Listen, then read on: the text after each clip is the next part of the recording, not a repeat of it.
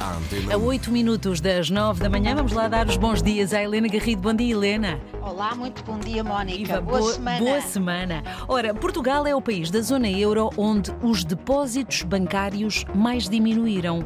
O que é que podemos, Helena, concluir desta evolução? Bom, Mónica, o trabalho, o trabalho de análise é do Jornal Público, do domingo, eh, feito pelo jornalista Sérgio Aníbal, e, e em Portugal, de facto, os depósitos bancários eh, diminuíram quase 5% desde o início eh, do ano e até maio, e é de facto o país onde a- a- a- quebra foi maior no conjunto dos países da zona euro. Segue-se a Espanha, que fica bastante atrás, com 2,4%, e a Itália com 2,3%. As explicações, Mónica, podem ser várias. Uma é como os depósitos dão juros muito baixos, é um debate enorme com a banca.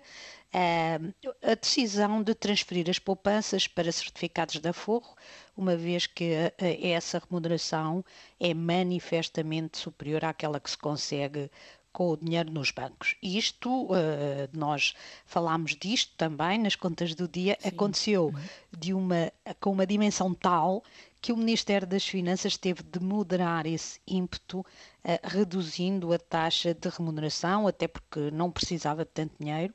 Eh, desde o início do ano, essas. Os montantes de certificados de aforro, de investimento em certificados de aforro, passou de quase 20 mil milhões de euros para mais de 32 mil milhões de euros, quase duplicando, e isso explica porque é que também o Ministério das Finanças reduziu a remuneração. Mas uma das explicações para a saída de depósitos pode ser essa, é tirar o dinheiro dos depósitos e emprestar o dinheiro ao Estado através de certificados de aforro. A outra explicação é a utilização das poupanças dos depósitos para amortizar antecipadamente o crédito à habitação. E isto é uma tendência que se verifica desde 2022. Eh, No primeiro trimestre, segundo dados do Banco de Portugal, o montante das amortizações de crédito à habitação aumentou 70% relativamente ao ano anterior e eh, eh, foi o equivalente a quase 3% do crédito total para a habitação, para comprar casa. É uma decisão, Mónica, eh, totalmente racional para quem tem poupanças, em vez de estar a pagar um juro de 3, 4, 5% eh, pelo crédito à habitação e não receber nada por ter o dinheiro depositado no banco e mesmo as alternativas não são brilhantes, eh, o, sem correr riscos, obviamente, eh, vale mais amortizar, amortizar o empréstimo e reduzir a pres- a prestação da casa. Claro. Finalmente, Mónica, a razão que nos pode, eh, que pode ser mais preocupante, que é as pessoas estarem a usar os seus depósitos para enfrentar as despesas correntes, o seu rendimento não chegar e a terem de ir às poupanças para pagar a prestação da casa, para pagar a alimentação. Não é, eh, um- não é um cenário fora de, de- de hipótese, se calhar são os três no seu conjunto, porque com a degradação do poder de compra por causa da inflação, se os preços sobem, o mesmo dinheiro compra menos coisas.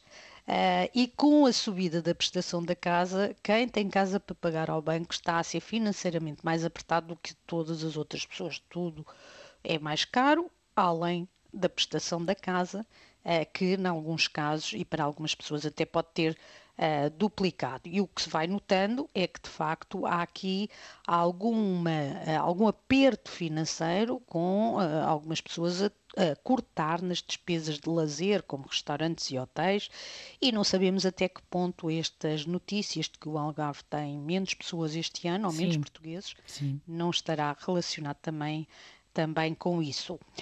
É igualmente interessante, Mónica, verificar que os três países em que os depósitos mais diminuíram, Portugal, Espanha e Itália. exatamente, coincidem com aqueles países em que as o crédito à habitação está ligado à taxa variável Euribor. Ou seja, quando os juros sobem, a prestação da casa das pessoas também sobe. É, Isto acontece em Portugal, mas também acontece em Itália, também acontece em Espanha.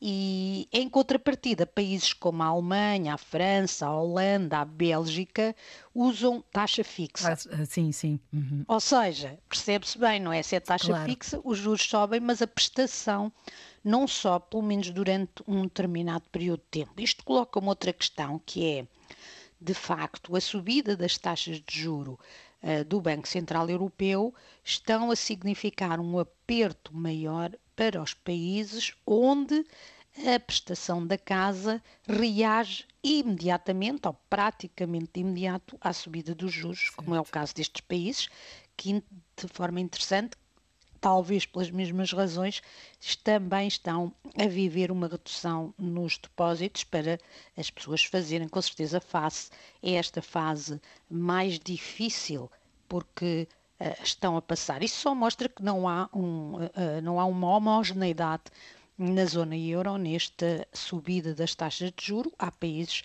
em que esse efeito ainda não é significativo, em que as pessoas não sentem no bolso esse efeito de forma muito significativa. Há outros, como Portugal, em que o efeito é muito mais uh, significativo, o que recomendo, obviamente, prudência para os portugueses. Certo. Muito bem. Helena Garrido e as contas do dia. Até, Até amanhã, amanhã, Helena. Até amanhã.